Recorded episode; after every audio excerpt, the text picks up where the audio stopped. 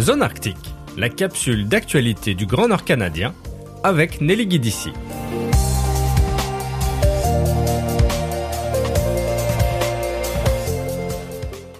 Suite à l'annulation des baux par l'administration Biden dans la réserve faunique nationale de l'Arctique, aussi appelée le refuge arctique, une délégation de neuf personnes du Yukon et des territoires du Nord-Ouest s'est rendue à Washington, D.C. afin de discuter avec des sénateurs. À ce jour, aucune décision de protection permanente de cette région n'a encore été prise par l'administration Biden.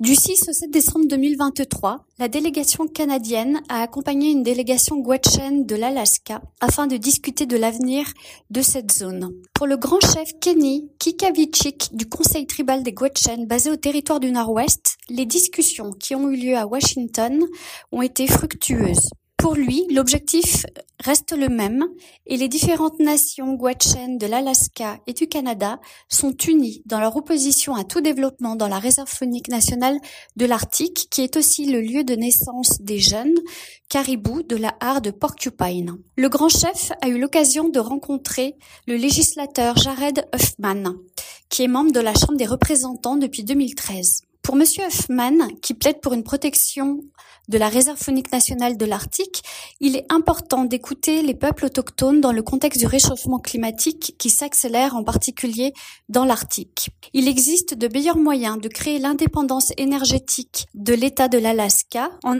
trouvant des moyens à long terme pour le développement économique tout en protégeant la biodiversité de, de cet État.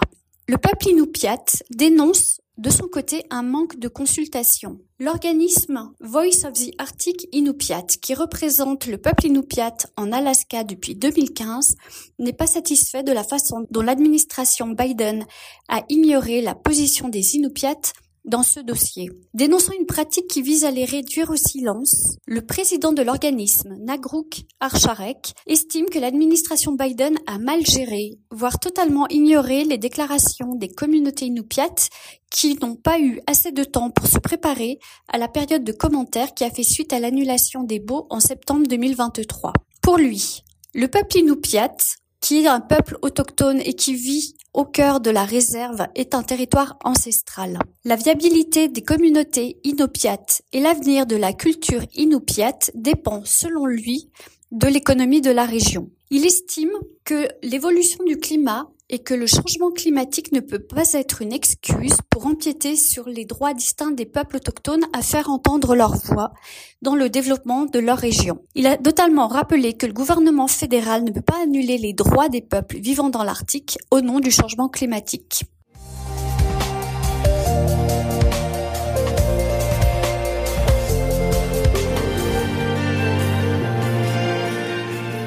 C'était Zone Arctique la capsule d'information du Grand Nord canadien avec Nelly Guidici.